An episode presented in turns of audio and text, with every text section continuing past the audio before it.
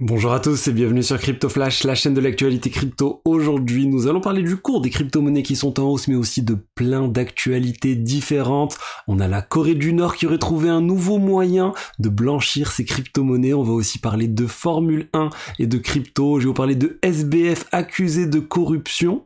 On va parler euh, aussi de SafeMoon, le euh, token dont vous avez sans doute beaucoup entendu parler l'année dernière et avant qui s'est fait pirater. Encore des choses qui se passent au Parlement européen autour des crypto-monnaies. Donc plein de choses euh, aujourd'hui. Et pour ceux qui connaissent pas la chaîne, tous les jours je vous fais la synthèse des meilleures actualités du jour sur les crypto-monnaies. J'ai aussi envoyé la newsletter euh, hebdomadaire que j'envoie sur les top 5 des actualités crypto de la semaine. Vous pouvez le retrouver du coup dans la description, vous avez le lien, c'est euh, gratuit pour les meilleures actualités de la semaine. Au niveau du cours des crypto-monnaies, je vous ai dit aujourd'hui, on est en hausse. On a un Bitcoin à 28 448 dollars plus 5%, un Ether 1800 dollars plus 3,6%, XRP plus 8,5%. Donc euh, la plupart des crypto-monnaies sont en hausse aujourd'hui. Regardez le Matic plus 5%. Bref, c'est une bonne journée pour les crypto-monnaies et euh, espérons que ça continue au cours des prochains jours. Euh, je vais pas vous parler des raisons qui font que cette hausse aujourd'hui est euh, plus ou moins importante. Il n'y a pas forcément de raisons valides qui expliquent la hausse d'un coup de toutes les crypto-monnaies, mais je voulais parler de plusieurs autres actualités, notamment autour de cet article de Wired qui nous dit que la Corée du Nord a trouvé un nouveau moyen de blanchir ces crypto-monnaies. Historiquement, est passé par les mixeurs, par euh, Tornado Cash, etc. Et ben là, suite à cette, euh, à cette limitation qui a eu lieu dernièrement par euh, les États-Unis, ils ont mis sur liste noire Tornado Cash et plein d'autres choses, c'est devenu un peu plus délicat. Et maintenant, ils se mettent à miner des crypto-monnaies pour blanchir les cryptos volés. Ils passent ou par du minage ou par du cloud mining, donc des sociétés euh, qui font le minage pour eux, ils les payent en crypto.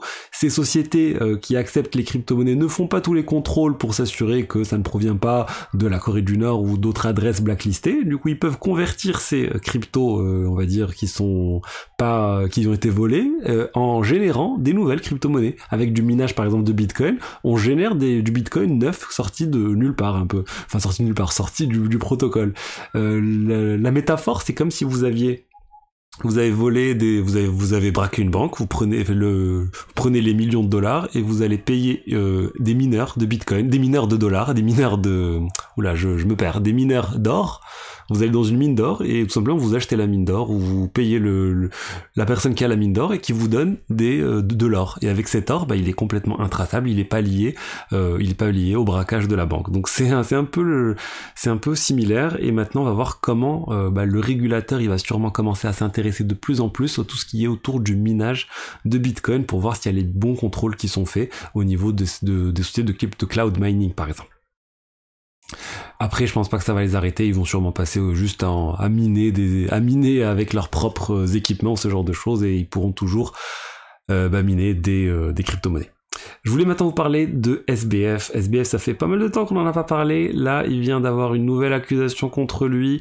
Il est accusé d'avoir essayé de corrompre euh, des gouvernements, enfin des membres du gouvernement chinois pour 40 millions de dollars, ce qui est juste énorme. Pourquoi il a, il aurait fait ce, il aurait fait cette, cette demande de, enfin cette, ce virement de 40 millions de dollars euh, parce qu'en fait il y avait des actifs d'Alameda qui auraient été euh, bloqués en Chine. On n'a pas de détails, quels actifs, sous quelle entité, mais voilà, on peut imaginer un exchange chinois euh, qui possédait des millions et des dizaines de millions de dollars d'Alameda qui étaient bloqués. Du coup, il a essayé de récupérer tout ça et maintenant il va être poursuivi en justice sur ça. Ça se rajoute à la longue liste des choses dont il est accusé.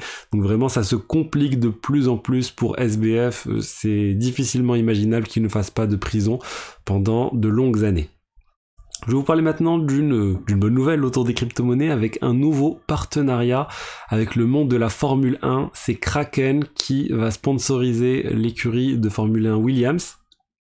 Donc c'est euh, c'est toujours bien, ça va faire plus de visibilité au euh, crypto et à Kraken pour cet exemple. Et si vous regardez, on va voir, ce qu'ils vont surtout mettre en avant, c'est Kraken NFT, donc leur place de marché NFT, et ils vont offrir la possibilité à certaines personnes d'avoir leur NFT qui s'affiche euh, justement sur, euh, bah, sur, la voiture de Formule 1.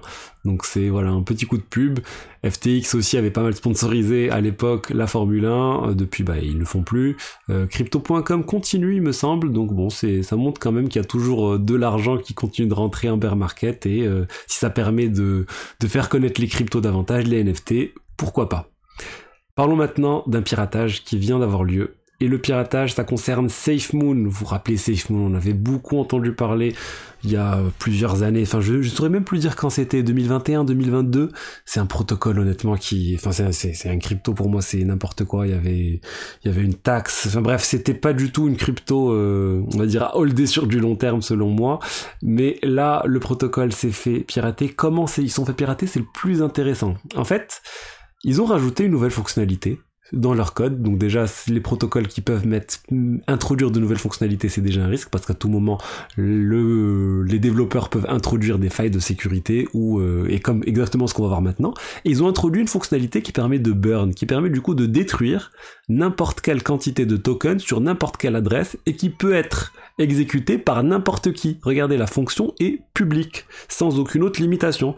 Donc en fait, le hacker, ou on ne sait pas qui a fait ça, il a juste utilisé cette fonction pour burn une très grosse quantité de tokens SafeMoon qui était dans une pool de liquidité sur euh, un exchange, sur un exchange décentralisé de la BNB Chain d'ailleurs.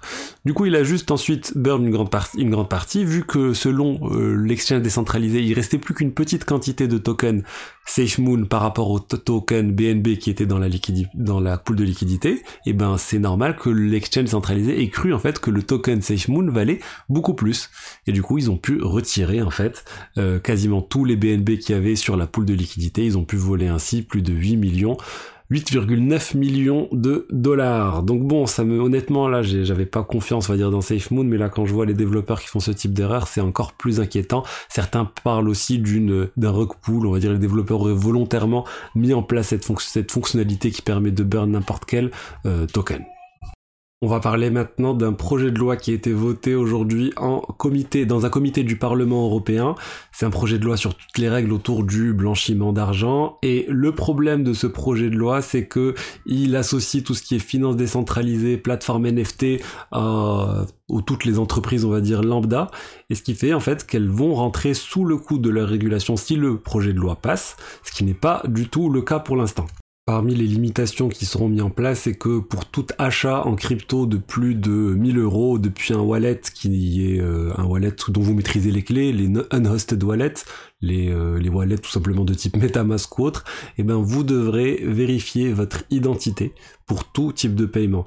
Euh, mais c'est valide aussi pour les pour les places de marché NFT, c'est valide pour un ensemble de choses où c'est difficilement applicable pour l'instant. Donc les gens sont en train de dire c'est n'importe quoi.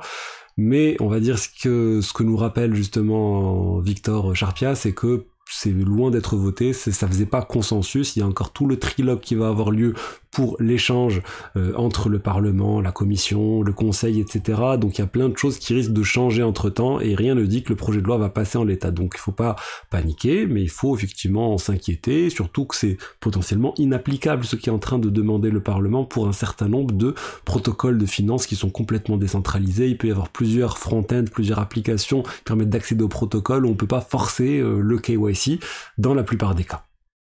Et je voulais finir pour un sujet autour du Bitcoin et de la technologie euh, zero knowledge, les zero knowledge proof qui pourraient arriver sur le Bitcoin. C'est des choses dont, on, a pas mal parlé sur Ethereum. Et là, en fait, il y a une nouvelle association qui a été lancée, la Zero Sync Association, pour introduire ces zero knowledge proof sur le Bitcoin. Dans un premier temps, on n'est pas en train de changer euh, le protocole du Bitcoin, on est juste en train de faciliter la vérification et le lancement d'un nœud Bitcoin. Personnellement, j'ai lancé un nœud Bitcoin dernièrement avec tout, tout le buzz autour d'Ordinals.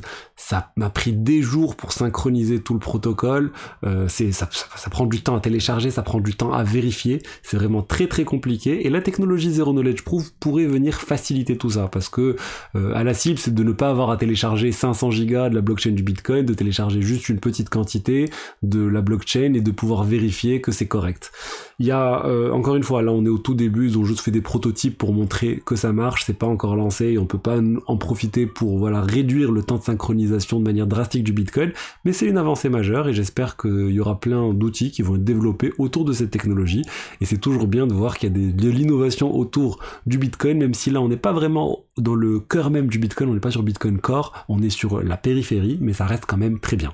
Donc voilà ce que j'avais à vous dire aujourd'hui sur l'écosystème crypto, j'espère que le contenu vous a plu, si c'est le cas n'hésitez pas à liker, commenter, vous abonner, et je vous dis à demain pour la suite, au revoir.